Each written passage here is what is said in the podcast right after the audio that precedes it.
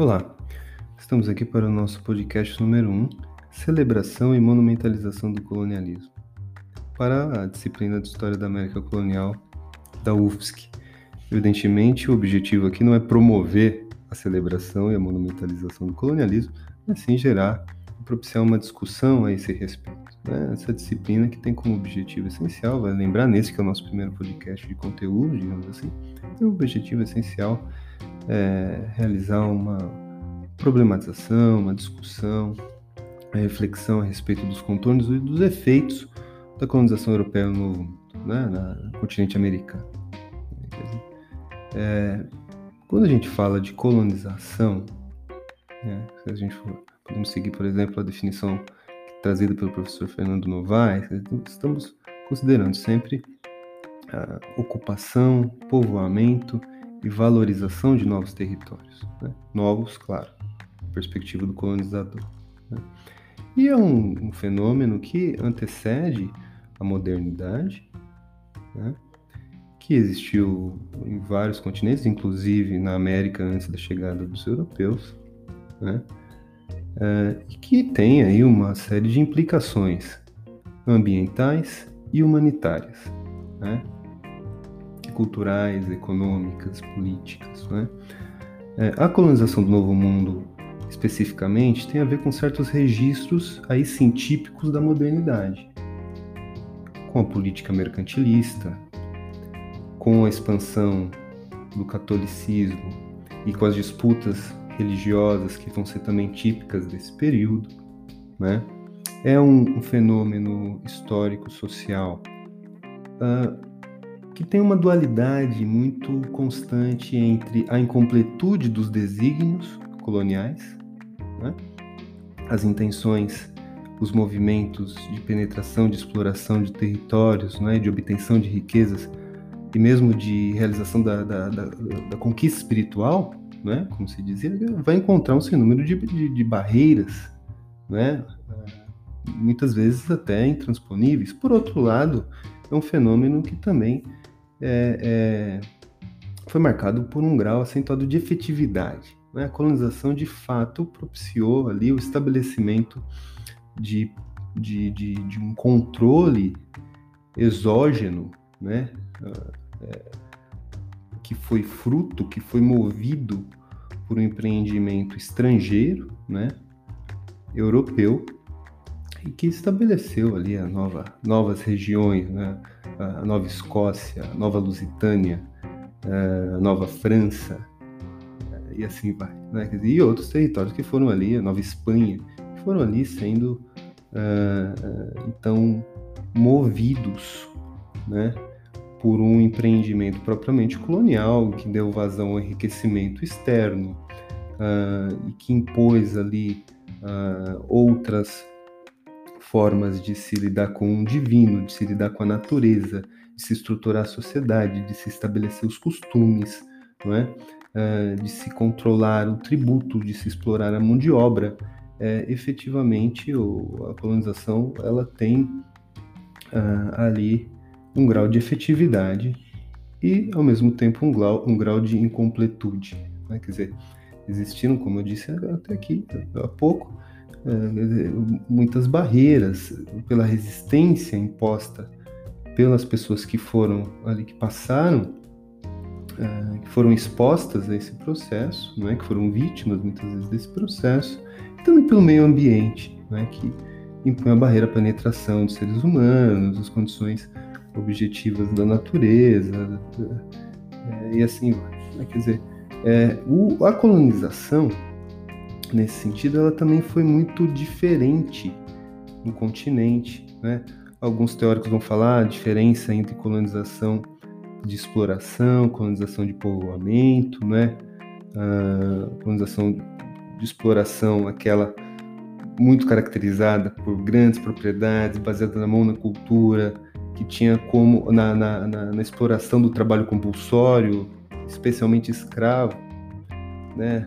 Os seus alicerces fundamentais, a colonização de povoamento, aquele tipo de colonização que de certa forma replicava ou complementava um, um modo original né, do colonizador de, de, de, de vida, né? mas que é preciso ter muita cautela, porque esses tipos diferenciados de, de colonização é, variavam não exatamente conforme a, a, a, o, o, país, né? Porque, vejam, a Inglaterra deu origem tanto aos Estados Unidos quanto à Jamaica. A França deu origem tanto ao Canadá quanto ao Haiti, não é? Então, existiam também circunstâncias objetivas impostas pelos, pelo meio que davam ali condições para a realização do tipo A, do tipo B de colonização. Né? Existiam também sociedades autóctones, sociedades indígenas, que se organizavam né, que vão impor de formas distintas de, de, de, resistência e a relação com esses povos que se organizavam de formas específicas, em condições geográficas também específicas, vão dar vazão a um campo de possibilidades também específico para a ocupação e realização do colonialismo né, uh, europeu. Né? Então, é um, um, ao mesmo tempo que existem características gerais da colonização, que são replicados no Novo Mundo, existem características específicas do, do colonialismo moderno no Novo Mundo, que a distinguem das formas pretéritas de colonização, e ao mesmo tempo essa, existe uma diversidade nesse fenômeno que vai ser uma diversidade que vai ter a ver com condições objetivamente colocadas uh, pelos povos e pelo meio, né? dos diferentes rincões do continente americano. Né? É, bom, hoje, a, a, aula de hoje, uh, essa conversa de hoje, ela trata de um marco fundamental né? e vai discutir o um marco fundamental que é 1492, a partir do texto do inteligente, do bom uh, ensaio uh, do historiador haitiano Miguel Ralph Trillo. Né? Então já passamos a conversar sobre o livro, sobre o texto uh, que serve de base para a discussão uh, dessa, desse primeiro podcast.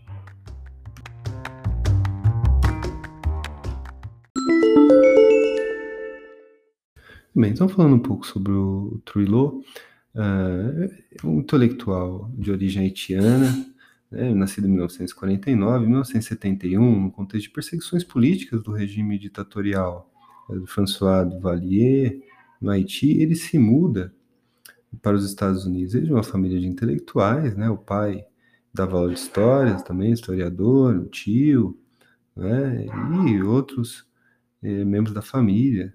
Ele, então, então ele tem um contexto familiar muito próximo, é, muito propício a discussões desde sua formação. Né? E quando ele muda uh, para os Estados Unidos, ele vai fazer o doutorado na Universidade John Hopkins, né? um importante centro de estudos sobre o Caribe, né? teve ali a participação na sua fundação né? do, do Programa de História e Cultura Atlântica, que é onde o Trillo é, obtém seu doutorado, né? a participação de Sidney Mintz, Richard Price, que são dois intelectuais da maior relevância sobre o estudo sobre o Caribe, né, ele tem uma formação, quer dizer, é, é, uma formação híbrida entre antropologia e história, como vários outros é, intelectuais daquele meio, né? Então vai ser departamento de antropologia, tem vários estudos sobre antropologia. Né? Ele leciona na Duke University, onde passou, né, nosso conhecido é, intelectual brasileiro, Silvio de Almeida, esteve lá agora como como docente, né, foi onde o, o, o atuou entre 1983 e 1988, e na John Hopkins, onde ele teve o doutorado. É, ele atuou entre 1988 e 98 até a Universidade de Chicago, que foi onde ele atuou por último. Né? Esse livro que nós, é, de onde nós tiramos o capítulo Bom Dia Colombo, ele foi publicado originalmente em 1995 e depois teve essa edição brasileira, a qual nós tivemos acesso para leitura para a aula de hoje. E o Trujillo vai discutir nesse livro como se dá a produção da história. Né? É basicamente disso que trata o livro. Ele tem outros capítulos sobre o Haiti também, né? E, mas esse desse capítulo, Bom Dia Colombo, ele assume, traz uma discussão específica, mas sempre com essa discussão mais ampla. Ele parte de, de, uma, de uma questão que é colocada por muitos historiadores, quer dizer, a história tem muitos, tem um duplo sentido, né? Tem um sentido que é o que ocorreu, são as ações humanas no tempo, e o segundo sentido que é o que se diz sobre o que ocorreu. Né? E ele, ele vai, então, o tempo todo buscar essa ambivalência entre o que ocorreu e as narrativas, né? É, buscando problematizar os silenciamentos presentes nessas narrativas, feitas pelos historiadores, mas não apenas. Né? Toda a construção da memória pública, da memória coletiva, é objeto da reflexão uh, e, e, as relações de poder em torno disso, e também a história enquanto, enquanto realidade. Né? O, o ele traz uma discussão bastante interessante sobre como as pessoas no tempo, no fluxo dos processos sociais, se colocam, e ele vai identificar três estágios bastante operacionais enquanto categoria de análise, né, a gente pensar e analisar. Então ele fala que as pessoas no processo social eles se colocam de três maneiras, quais sejam como agentes, como atores e como sujeitos. E é interessante porque, como ele não explicita isso nesse capítulo que a gente leu, ele fala indiscriminadamente, ao olhar mais desatento, que não leu o que veio antes, né? Isso de atores, de sujeitos, de agente, mas essas nomenclaturas, essas terminologias que ele vai empregar, fazem parte de uma reflexão que ele tem sobre como o, as pessoas se colocam na realidade. Então, como agentes, basicamente ele está falando das posições estruturais, está falando das classes, dos estratos. Então, as pessoas como quem são os agentes? São os trabalhadores, são os escravos, são os proletários, são os burgueses, mas também as mães, enfim, são grupos ou categorias que têm uma posição estrutural definida. Os atores são aquelas pessoas, é, aqueles grupos de pessoas, ou aqueles indivíduos em, em contato com o contexto, em situações particulares, que vão revelar especificidades locais, regionais, de uma determinada época, de um determinado contexto, numa determinada região, por exemplo, os trabalhadores das fábricas é, em São Paulo no começo do século XX, no momento de industrialização, até chegar no momento ali de organização sindical e assim por diante, das greves, né, greve geral e tal, enfim, ele está falando de um contexto específico. E qual que é o sujeito histórico? O sujeito histórico é aquele que dá um passo adiante para além dessa, desse, desses processos no qual estão envoltos, no sentido da vocalização, da consciência, de uma ação consciente é, na realidade. Então, quando aqui ele está falando basicamente da consciência de classe, né?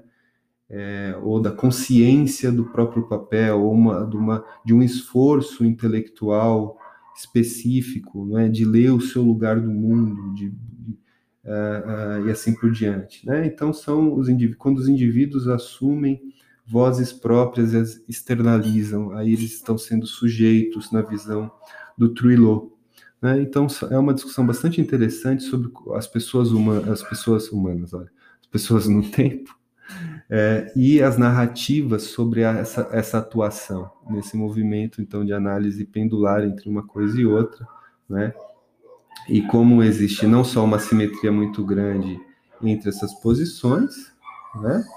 É um desnível, uma diferença, mas também existe uma diferença na incorporação uh, da atuação de agentes, atores e sujeitos, que é resultado de uma forte de um processo de disputa, de concentração de poder e assim por diante.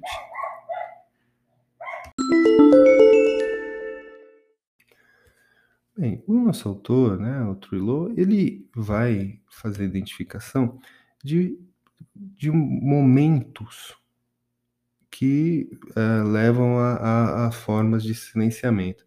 Esses momentos vão desde a criação dos documentos, criação dos, dos fatos, pela formação das fontes, quer dizer, o que, que se registra, o que deixa de se registrar, passando uh, pela sua compilação nos arquivos, né, e depois pela sua seleção e inserção, seja no trabalho dos historiadores, seja na construção da memória pública, pelos monumentos em si, ou por outras formas é, de, de, é, de se narrar o passado, né, construídas coletivamente, né, como ele vai destacando aí no texto dele. É, o que ele vai dizer é que em todo esse movimento existem perspectivas, eventos e dimensões dos eventos que são uh, uh, visibilizados, né? que são vocalizados, verbalizados, e outras que são por uma série de questões que envolvem, então, relações de poder, é, intencionalidades, invibilizados, silenciados. Né?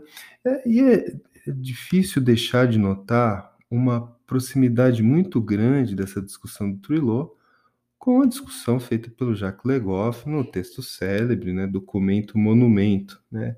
E essa é uma dimensão silenciada no texto do, do Trilô, né, para fazer aqui uma brincadeira com a própria concepção dele, porque ele não faz referência ao texto do Legoff, que faz justamente uma aproximação muito próxima a essa reflexão sobre uh, todas essas relações de poder embutidas nos documentos históricos. Então, o Legoff vai dizer nesse texto de 1960, documento monumento, que todo documento é um monumento.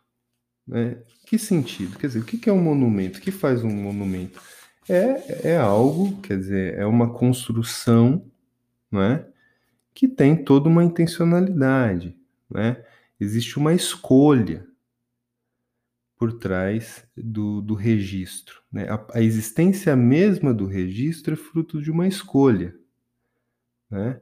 Existe, então, um processo que dita o que é registrado, o que é preservado e o que é escolhido para compor uma determinada narrativa. Então, se é fruto de uma determinada escolha, assim como existe uma escolha social, em que evento, em que é, é, é, herói ou que personalidade vai ser ali enaltecida, existe também uma escolha de que documento será ou não preservado e de que documento será ou não escolhido para compor uma determinada série um determinado corpus documental de um estudo é, em particular. Né? Então, toda essa intencionalidade, ela deve, uh, que está por trás da existência mesmo do documento e das escolhas que os envolvem, quer dizer, é, devem pôr todos os documentos em suspeição, né? Quer dizer, o, o Legoff desafia, assim como o Truelot, é, a, a, a, compreensão de um documento como um testemunho de verdade, né? Então ele vai dizer: nenhum documento é inocente. O documento deve ser analisado. Todo documento, então, um monumento que deve ser desestruturado, desmontado. Né? O historiador não deve ser só capaz de discernir o que é falso, de avaliar a credibilidade, mas também deve ser capaz de, de promover uma desmistificação dos documentos. Então, todo essa é uma perspectiva, quer dizer, de suspeição generalizada sobre os documentos, que está na base do trabalho do historiador, né? Quer dizer, e aí um olhar uh, que deve é, é, fundamental sobre todo documento, né? Mas aí nessa discussão toda que está em voga, né? É, é interessante inverter a chave da ampulheta, inverter a ampulheta e pensar também se, se é documento monumento, também é monumento documento, né? Quer dizer, o monumento também documenta, registra uma determinada realidade, determina, é, registra uma determinada é, ordem de, de, de, relações que leva à tentativa de se eternizar determinada figura. Então, fala sobre o momento histórico específico no qual a figura do Colombo, a figura do bandeirante, será então é, é celebrada né, terá será objeto de, de ser eternizado, né? E aí tem toda a discussão que, enfim, é feita, existe um momento então que se, se desafia essa, essa, esse impulso passado de se eternizar aquela figura, né? Tem a problematização disso. Então, se todo documento é um monumento, o monumento também é um documento, né? Então existe essa, essa aproximação possível e silenciada, né, fazendo essa brincadeira, entre o, o toda a discussão do Trilô sobre as apropriações do Colombo e a discussão do uh, Jacques Legoff. Discussão anterior do Jacques Legoff, do documento Monumento. Muito bem, avançando para o texto, assim, eu, é, eu acredito que seja possível fazer uma, um diálogo mais direto com as alternativas que eu coloquei ali para vocês na atividade de leitura. Né? É, então, o objetivo principal desse texto é, claramente desvendar a forma como a chegada do Cristóvão Colombo nas Bahamas em 1492 se converteu em um evento de grande destaque, bem como problematizar os sentidos atribuídos e as apropriações da figura do navegador e de sua realização. Né? Esse é o objetivo principal, não se restringindo ao, ao episódio, ao evento em si, de suas apropriações, mas fazendo uma discussão mais ampla sobre como determinadas vozes é, dos indivíduos escravizados, dos determinados grupos de trabalhadores, dos indígenas foram silenciadas, né? mas o que pôde ser verbalizado em determinadas narrativas e sob que pretexto, sob que intencionalidade. Né? Então, o objetivo é esse tipo de problematização, que tem esse objetivo principal mais circunscrito ao objeto do texto, mas que o extravasa né, para essa discussão mais abrangente que tem a ver com o livro. Né? Procedimento metodológico é o autor efetua basicamente um exame crítico das terminologias empregadas, isso é algo para o qual ele dá bastante atenção, restabelece as dimensões do episódio original no contexto em que ele ocorreu e analisa comparativamente as relações de poder, disputas e narrativas impressas na construção de monumentos, fundação de confrarias ou afins, né, e realização de festividades e grandes eventos de celebração da chegada do Colombo é, dos séculos XIX e XX, porque ele entende que então é possível problematizar e discutir a produção dessas narrativas, essas múltiplas é, interpretações e apropriações, né, e as relações de poder em torno disso. É, a ideia central, então, em síntese, argumenta-se que a partir de um duplo movimento de descontextualização e mitificação, que é isso que, que ele identifica na apropriação da, da figura do Colombo e do seu ar, do seu feito, né? então tem uma descontextualização, deixa-se de se considerar o evento no seu tempo e os seus efeitos do seu tempo, e mitifica-se, ou seja, cria-se todo um discurso de glorificação enviesado de acordo com determinados fins. Né? Então, a partir de um, desse duplo movimento, as narrativas em torno da chegada de Colombo ou do chamado descobrimento da América integram tradições inventadas, e essa é uma noção importante, as tradições são inventadas e estão a serviço de determinadas aspirações imperialistas, revelam conflitos e contradições nas relações étnico-raciais, né? E demonstram também a importância do controle dos meios de produção da história. Hoje em dia, com a discussão, toda essa questão né, em torno do negacionismo e assim por diante, né, é, ali ele usa inclusive a noção de história pública, né, tem toda uma disputa de narrativa histórica, né? É muito atual esse texto realmente para a gente pensar nesse tipo de, uh, de situação que está muito viva no tempo que a gente está presenciando, vivendo, né? enquanto espero sujeitos históricos. Uh, a premissa fundamental é justamente que essas terminologias e as celebrações e os monumentos também poderiam poderíamos incluir, definem campos de poder historicamente constituído. Esse é o pressuposto. Ele parte dessa constatação geral. É o ponto de partida para o seu argumento e para a sua análise. Né? E esses campos de poder precisam ser desnaturalizados analiticamente. Né? Então, existem ali muitas vezes, inclusive, e esse é, um, é uma das, um dos baratos de se estudar a história, quer dizer, como a gente precisa o tempo todo desnaturalizar o olhar enquanto vive, enquanto historiador também, enquanto analisa. E muitas vezes, e toda essa discussão atual sobre a remoção ou não dos, dos, dos, monumentos, quer dizer, é muito isso, quer dizer, esses monumentos às vezes estavam lá há anos e tinha uma carga histórica intocada ali que agora vem à tona, né? Então tem um processo de transformação em curso, é isso também que o texto complementar que a gente leu faz menção, né?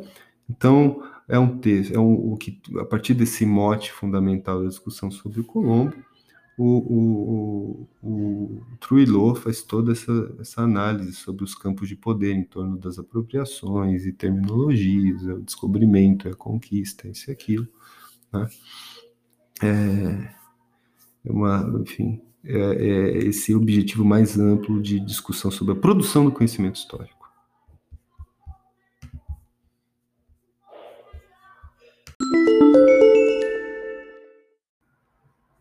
Muito bem. Então, para encerrar esse podcast, eu gostaria de fazer uma discussão, uma, uma apreciação crítica né, com relação a, a, algumas considerações do Truilot, especialmente ali quando ele, ele destaca ou, ou ele coloca o evento da chegada do Colombo em seu devido contexto é, e vai dizer que, bom, o evento mais importante de 1492 é, na verdade, a tomada de Granada, que acontece pouco antes, se consolida, na verdade, pouco antes da, da, da partida, em agosto, do, da expedição do Colombo. Né? É, por um lado, é, é certeira a apreciação do, do Truilot. Né? Se a gente olhar para esse, esse, esse, esse evento isoladamente, né? É, por várias razões. Né? Primeiro, porque, bom, o próprio Colombo vai morrer sem saber que tinha chegado no, em um novo continente. Existiu ali muita resistência. O, o, o Colombo fez quatro viagens, como nós vamos ver no próximo texto. Então ali havia muitas incertezas sobre é, onde ele havia chegado, ele jurava de pés junto que tinha chegado na Ásia e acreditava piamente, pelo menos era isso que ele dizia, é, e assim por diante. E o, os, toda, toda a estruturação das relações econômicas, né, o poderio militar espanhol naquele contexto ainda estava muito voltado para o Mediterrâneo, né? É, isso estava claramente definido pela forma como se deu o casamento, as, as alianças dinásticas, né? A aproximação de Castela com Aragão voltou muito mais o reino para o Mediterrâneo do que para o Atlântico, né? É, então, nesse, nesse momento, o episódio é uma chegada é, no, na Índia, ainda com poucas demonstrações de viabilidade de rotas comerciais sendo, serem estabelecidas a partir dali, né? É, então, realmente, o evento em si da chegada, em 1492, né? É, o 12 de outubro de 1492, o Truilot tem uma dose de razão, né? Porém, quer dizer, ali fica subjaz do texto né? Vou falar isso. É uma certa fortuidade, né? Como se fosse um evento sem mais importância alguma e que aleatoriamente foi sacado, foi escolhido, quase que arbitrariamente, ali no, no final do século XVIII, é, ao longo do século XIX, para ser celebrado, né? É, bom, tá. É, importante refletir sobre, de fato, o que, que torna em história um acontecimento importante, né? Existe um primeiro critério. O critério da de, de, como os próprios coevos, né, os contemporâneos desse movimento, entenderam o movimento, se dizem que é importante ou não, né? É, então, importante também é um acontecimento, ou de forma fundamental, que os contemporâneos julgam enquanto tal, né? Mas existem outras formas né, de julgar o que um acontecimento é importante. Uma fundamental em história é colocar o acontecimento numa determinada cadeia. Né? É, evidentemente, quer dizer, existe um grau de anacronismo bastante acentuado. Quando eu disse assim, bom, marco lá no início do podcast, né? O marco fundamental do colonialismo nas Américas foi 1492, mas claro, ali não, não, o destino não estava dado né? Quer dizer, não se sabia até o século XVI, avançado século XVI, não se sabia da natureza específica desse território como um continente, nem estavam dadas as condições de sua exploração, né? Mas, por outro lado, é possível estabelecer ou situar 1492 numa determinada cadeia de acontecimentos numa determinada uh, série? Uh, e colocá-lo como algo ou como um evento importante, né?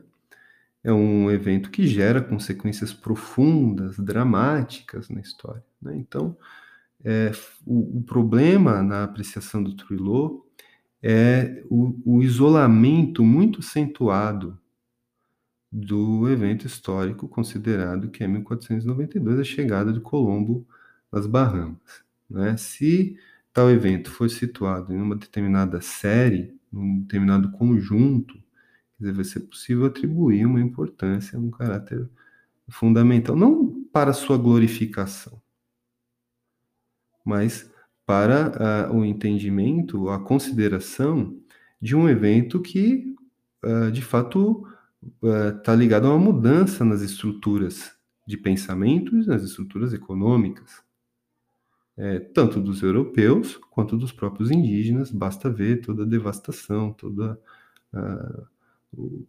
os, todo o impacto que a chegada de Colombo trouxe para as Américas, né? É, então não é um evento desimportante quando como quase se depreende das apreciações ali do Trilô para enfatizar o seu ponto fundamental a respeito da apropriação futura desse episódio. Também é muito problemático fazer essa separação muito profunda, não só de, do, de 1492 da chegada, com o que veio a ser depois o empreendimento colonial, como do próprio evento que ele está destacando ali da Reconquista né, da tomada de Granada pelos espanhóis.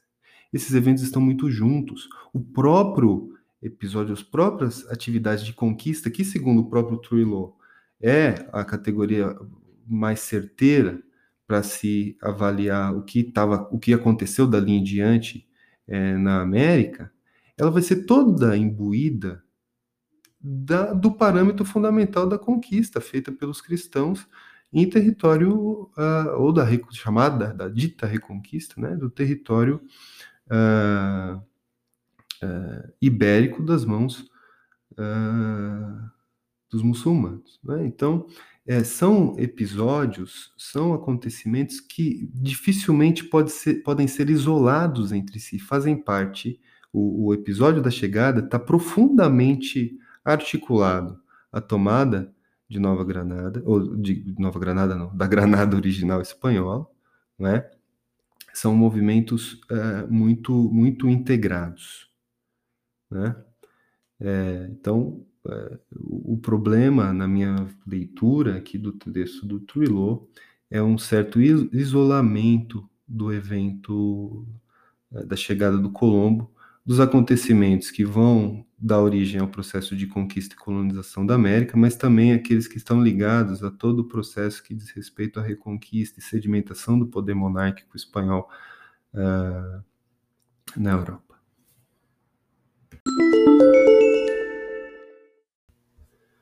É isso aí, pessoal. Então, chegamos ao fim desse podcast é, número 1. Um. Fiquem atentos às novidades do, desse canal, né? O podcast que vem a seguir. Não deixem de efetuar a leitura dos textos. E boa semana a todas e todos. Um forte abraço.